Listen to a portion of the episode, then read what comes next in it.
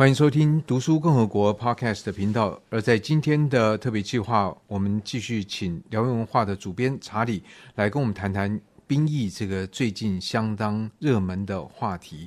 而在上一集，我们介绍了新加坡，而在这一集，查理要以以色列的状况来跟我们分享。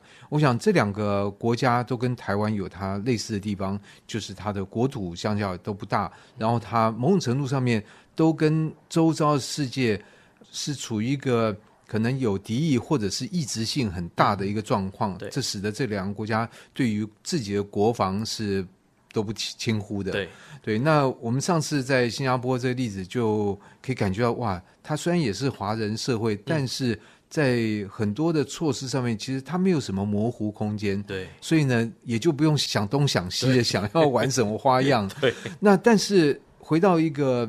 比较基本的问题，我觉得像以你研究这个军事多年，嗯、你觉得多长的基本的入伍训练才能够达到最基本需要？对，基本需求。其实八到十二周是至少吧，最少。嗯，而且要看不间断。对，而且要看你这个科目的设计内容是什么嘛？哈，因为呃，有的可能他要求是体能上面的嘛，哈。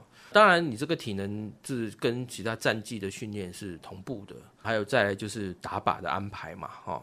那打靶，你除了你要学习关于这这支枪的这个这个怎么使用，它的结构是什么以外，那这个最简单的这个射击原理你也要知道嘛，弹道原理你要知道嘛。需要吗？我是就是扣了扳机，呃，最基本的啦，不是最基本的哈。这样子你才知道说，哎，你你弹是怎么打出去的。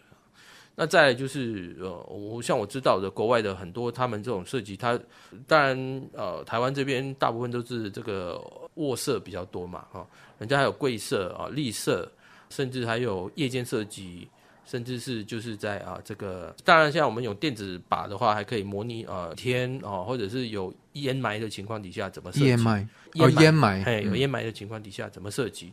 所以你这种情况底下去模拟这个是很重要的哈，尤其是你这个枪支的呃有什么危险，怎么排除等等，这个应该一个作为一个单兵，他应该都要学到的一个事情呢、啊。不过这有换句话说，就是现在第一个环境，然后第二个技术，嗯、然后器材都跟以前很不一样。对对，像以前我想至少在我们当兵的时候，我们也有夜间射击啊。嗯、我们夜间射击就是躺在那个草地上被蚊子叮，嗯、然后前面一炷香 就是点在那边，你就是给我趴一炷香。趴完，你说，所以这是一个非常土法炼炼钢的方式，对，甚至像那时候我当兵，那个上下就前后部的这个呃结合有会有有点摇晃哦，那所以那准心跟那粘孔会处在一个不不稳定的状况。哎，那时候我们的那个连长说，你就放一根棉花签压在中间，结果有一次因为这样，我就闭锁不完全，然后就哇。没办法击发，然后就是挂了弹嘛，就是一一因为一发都没射出去。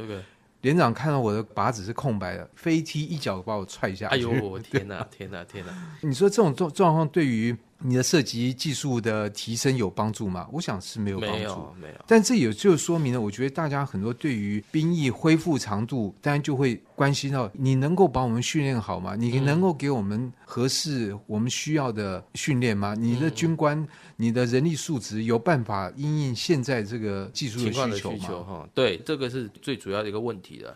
因为一期你把它哦拉到一年以后，那你这个科目训练更扎实了以后。那你其他该做的事情有没有到位？对，不然你拉长了，哎，大家去拔草。对啊，对啊。那现在有一年时间做准备嘛，哈，也是因为这几年，呃，这个其实很多哦，以前就是在部队里面当职业军人，他说你现在拉长了这个时间以后，你现在头痛的就是干部在哪里？因为干部都因为部队缩减了以后，很多这种训练的干部和带队的干部，不管是士官、军官，人人力都精简了。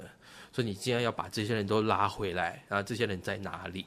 然后你这个课程你要改变这个课程，那这个训练，就算是今天是教书好了啦，你今天课程改变了以后，老师们也要自己先去上过课，回来再去教嘛。我们大家要怎么教是一样的。结果又变成像这教改的白老鼠。对啊，那每个训练营区每一个做法又不一样的，对不对？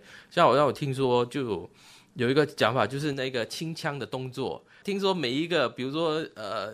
呃北部的跟南部的那个清枪动作会不一样，所以到部队里面在靶场一清枪，哎，连长看，哎，为什么每个有的不一样，有的这样子，哎，还问，哦，原来你是啊，你是北部的，你是北部的，你是南部的，你是中部的，嗯，所以不仅是种植不一样，连那个清枪的方法也不一样，对，所以这种的统一其实蛮重要。还有就是说，你为什么统一？这背后你的想法、你的做法、你对你的了解到到到哪里？对，这个尤尤其是现在哦，你可能是有时候也真的是会演变成需要紧急动员的时候嘛，哈。那过去台湾的这种做法，就是为什么叫到点招？就是他那种做法，我我以我们的看法来看的话，就是他要把你人。招过来就好像紧急动员了，去到营区，然后再训练了一番，然后再准备开战。我觉得以后可能没有这种机会了吧？一动员就是马上要开战。哦，就就像你上次所说的，这个新加坡，他考虑到他的应变的时间非常的短，对对对，所以他平常就要去把这些动作、把这些事情全部平常就要厘清，把平常就要统一嘛。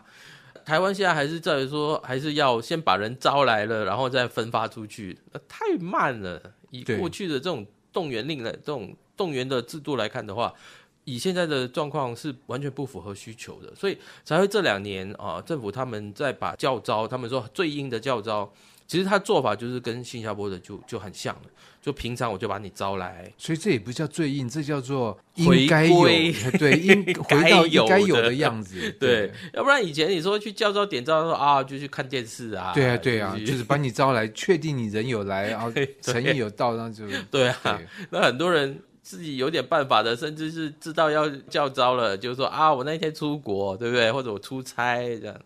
就回到你上次讲，在新加坡就我不管你们，你那你就是逃，就是要就逃避。对对对对对对，所以这个就是台湾现在面对这样的问题，该怎么去人员的心态上面啊，或者是这个制度上面怎么去改过来？嘿，我其实台湾以前就是很多事情有很多弹性嘛，啊，当然不作战的时候，这种弹性当然大家觉得说这样是比较好的，但是以现在，对对对，那现在假如你东西你真的是要齐备了。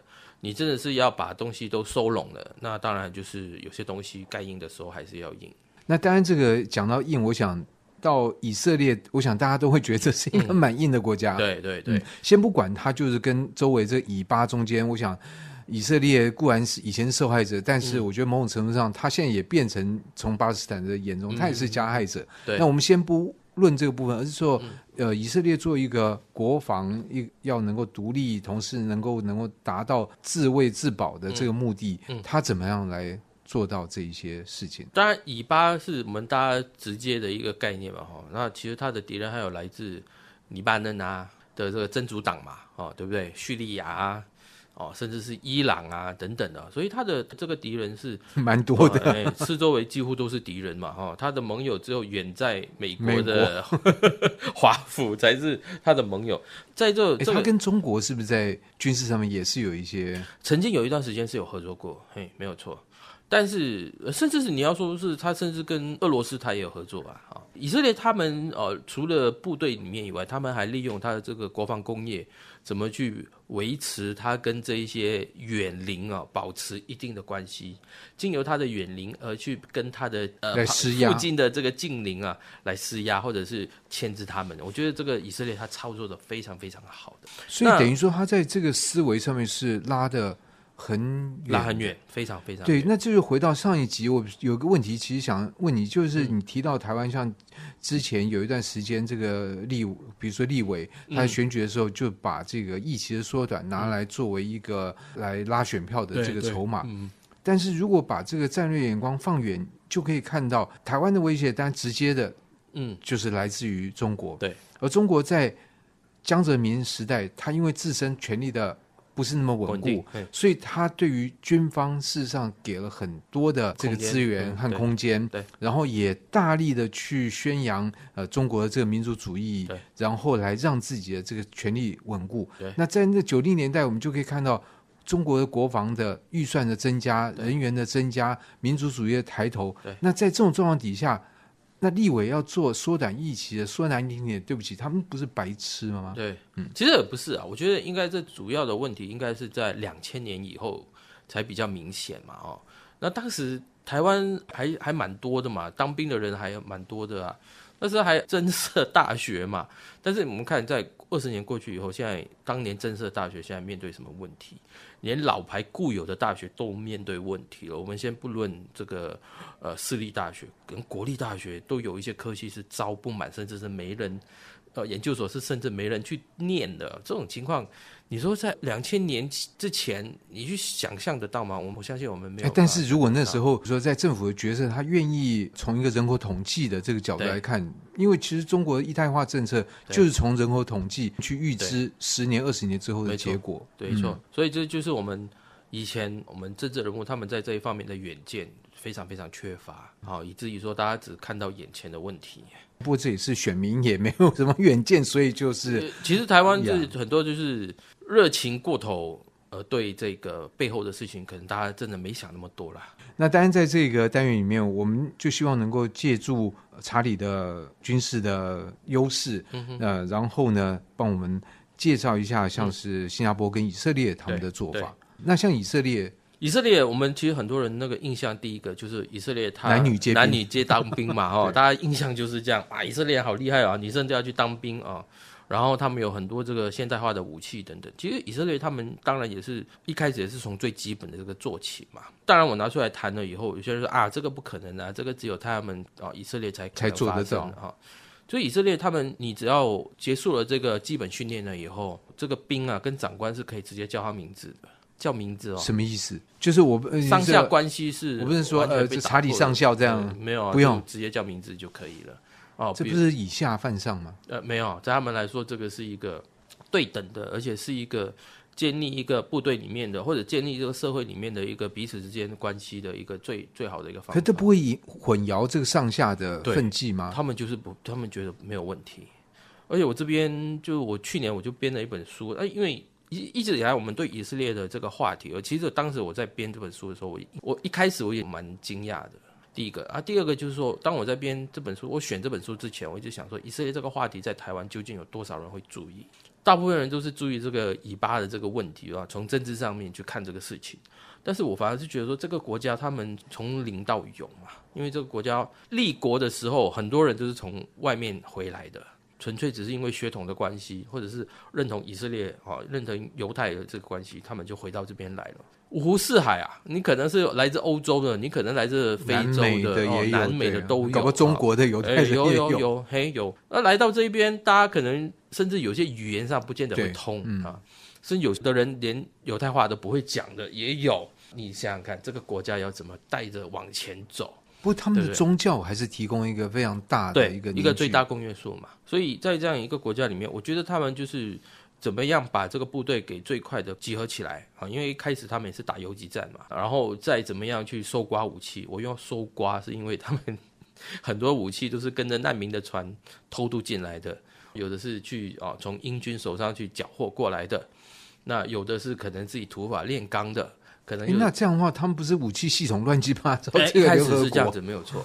所以他们才是经过了这样子的时间以后，慢慢慢慢的啊，建立起自己最基本的这个武器工业，从做子弹开始，做炮弹开始。他们一开始他们做这些不出去的，后来才知道弹壳在冶制的这个过程里面有被受到污染了。所以这个就是他们一步一步怎么去改进嘛。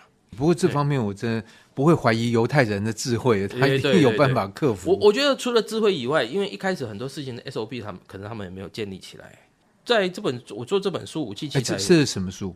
武器奇才，武器奇才。我主要叫它英文名字叫 Weapon Wizard。后来我想，Wizard 巫师就巫师啊。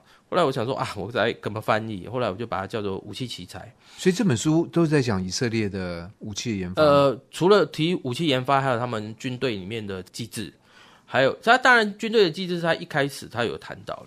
那其他就是说他们，比如说他们去年在乌俄战争最激烈的时候，大家谈到就是一个呃反飞弹系统啊、呃，就是以色列那边他们有做的什么 Dome 的，我现在想不起来，就是他们当时一个反飞弹系统。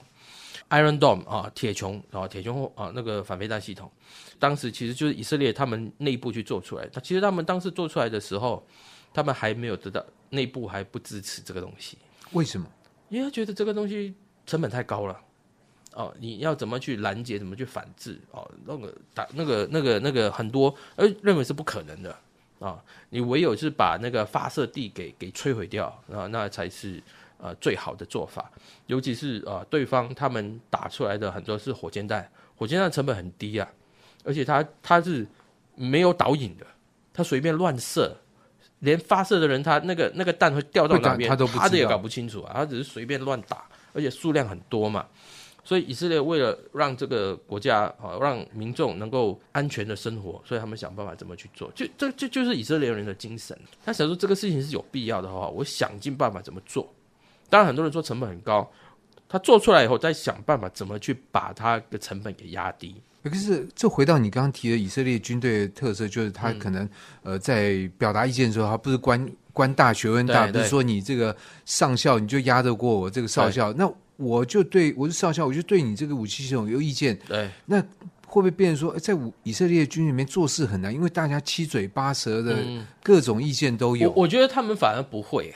哦，比如说我讲这个铁穹这个研发系统，当时就是他们的研发单位啊、哦，他把这个案子提出来以后，国防部是参谋本部是否决的，然后参谋本部否决，那国防部那边也否决。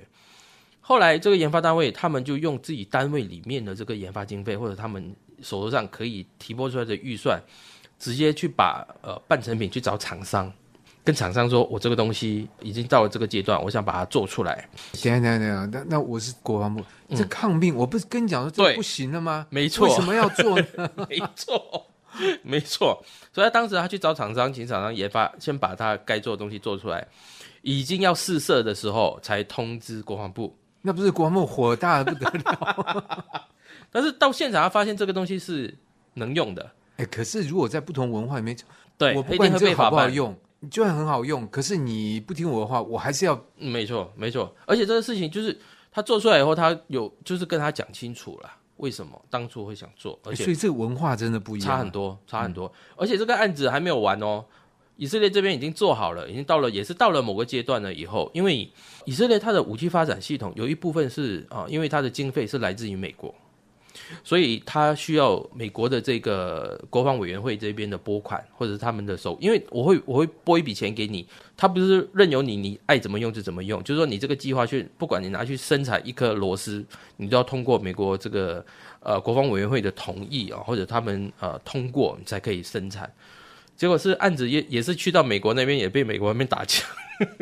哦，美国国防委员会那边打枪，所以后来也是也是经过实弹试射了以后，让他们看到了，哎，觉得呃，OK，好吧，美国那边也被同也同意了，所以这个案子到最后才成功的。所以这表示在做这个事情呢，他其实会有第一个很大的信念，对，然后他当然也不能欺骗自己，对，即使上面觉得不行，那只要我有资源，我有机会，我就想办法把它做出来，然后证明。同时，我如果证明的话，上面也不会因为说你是怎样。你不听我话，虽然你做对，但是还是要罚。哎哎，没有，以色列他们的做法还不一样。那这一点，我想我们大概很难学。很难。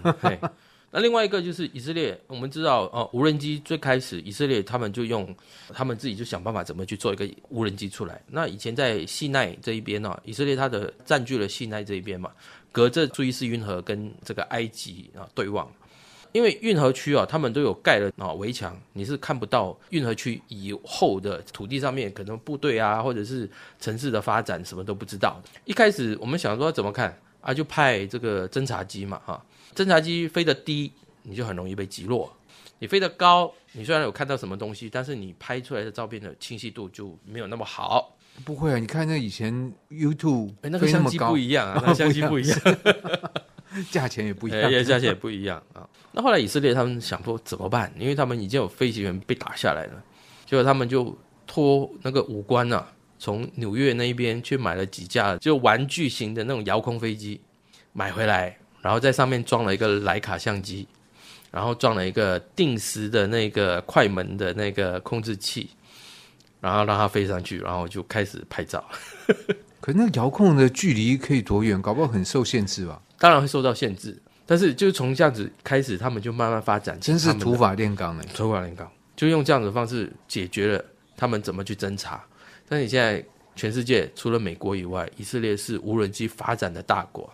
呃，Raptor 或者是那个死神哦，台湾即将买的 MQ 九会进来那个，它最原始、最原始那个设计就来自于以色列，而那个研发的，最后在美国研发出来那个厂商的负责人也是以色列人，他是从以色列的公司那边出来，然后自己跑去加州要要去发展自己的事业。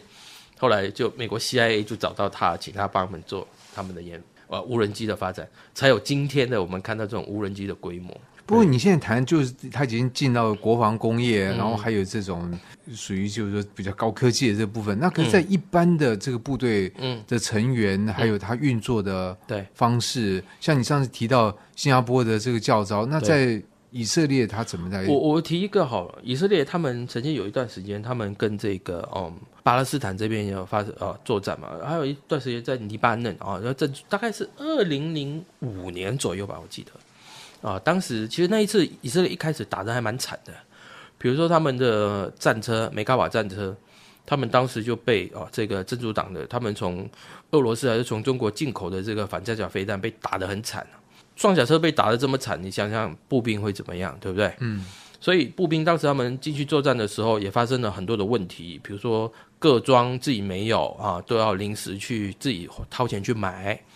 然后等到作战的时候啊，这个后勤补给也上不来啊，所以他们只好这感觉不太像以色列人。没错啊，没错，有时候就是基层的这个后备单位啊，这个是发生在一个后备单位上面，东西上不来，结果他们打已经深入到敌境了，那没没吃的，他们只好到店里面去拿东西小鸡去买，嗯，但是他们真的是付钱啊，有买这样，所以等到那一场战役打完了回来以后啊。记得是他们的营长吧，哈，就营长是职业军人呐，哈，啊，召集他们起来，因为很多人就有抱怨，然后营长就就警告他们啊，这种抱怨啊，你们啊就到此为止哦，哦，不准你们再讲什么事情了哈。结果这些兵啊，这已经是社会人士了，不是小兵了嘛，这个事情呢，才不管你，直接杀到国防部去。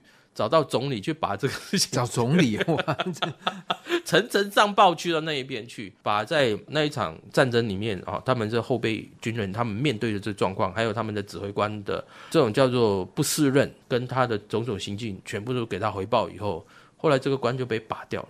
这个军人他后来就不再担任指挥职，只能去当海外去当一个武官，而且是一个不是重要国家的一个武官那边，然后就从那边就退伍了。所以你想象这个国家的军队，他们是会反省，表示这个人没后台啊。我其实我觉得也不是没有后台，没有，我开玩笑，因为说在我们的社会可能是用这种角度，但是我觉得说，就这个国家他们知道怎么反省，而且他知道就是说我最重要的事情是我这些军人才是我国家之本，这是其中一个。而另外一个就是更更好玩的，那个是一个美国空军的一个将领，他亲眼看到的哈。以色列刚买了 F 十六。那这个飞机啊，第一次去到那一边，当然也过了一段时间嘛。一个美国空军二二星上将，二星的这个中将，二星少将吧，哈，他就到啊以色列去，想说看看你们使用这款飞机用的怎么样嘛。在会中啊，就有一个小士官，直接就是一切仪式都过完以后，他就举手出来发言，然后就说这个飞机啊啊这边有缺失，那边有多烂啊，这根本就不适合我们国家，什么讲了一堆。那个美国将军他后来才发现说，哇，那只是个小兵哎，结果现场他大放厥词，你们一个人都没有讲什么话，他就对着以色列机指挥官在那边骂。那当然他不是谩骂啊，他是点出问题在哪，因为他作为一个修飞机的人，他看到的状况是什么，然后就把他的意见直接在外宾的面前陈述出来。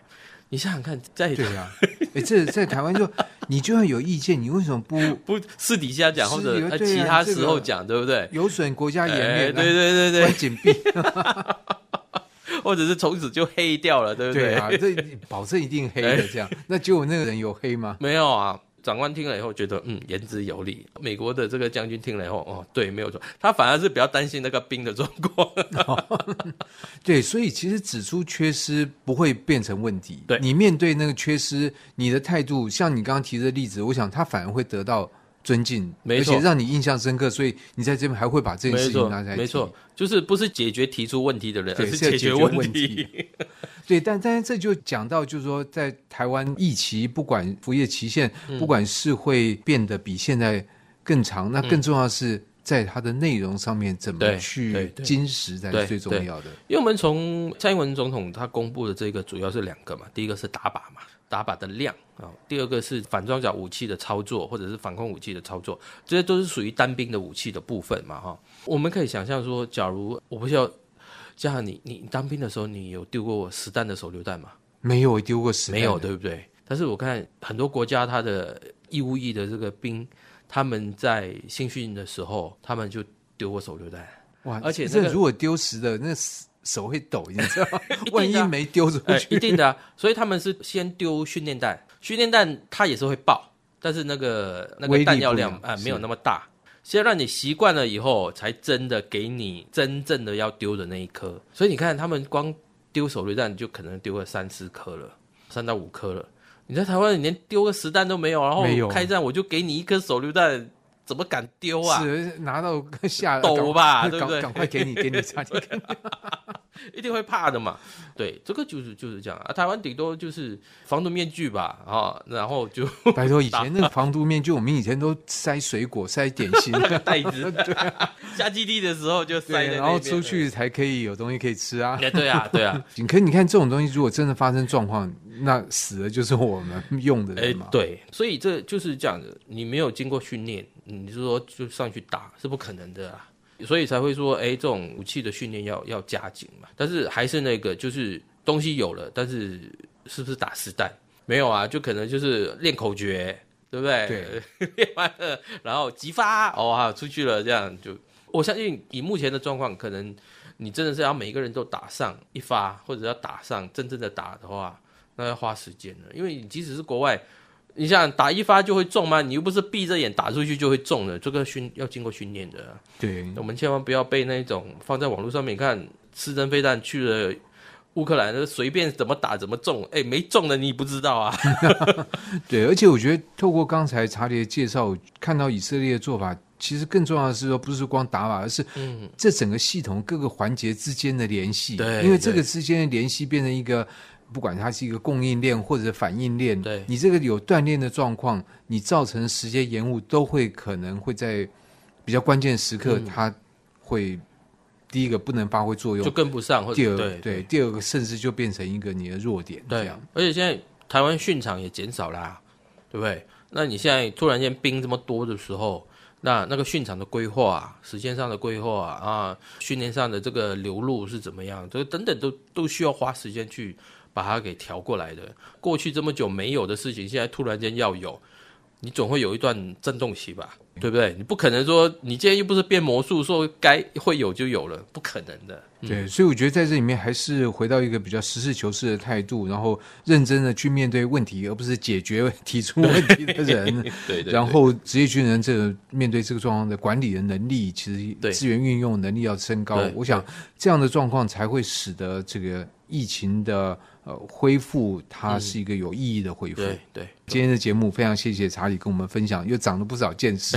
谢谢嘉，谢谢谢谢。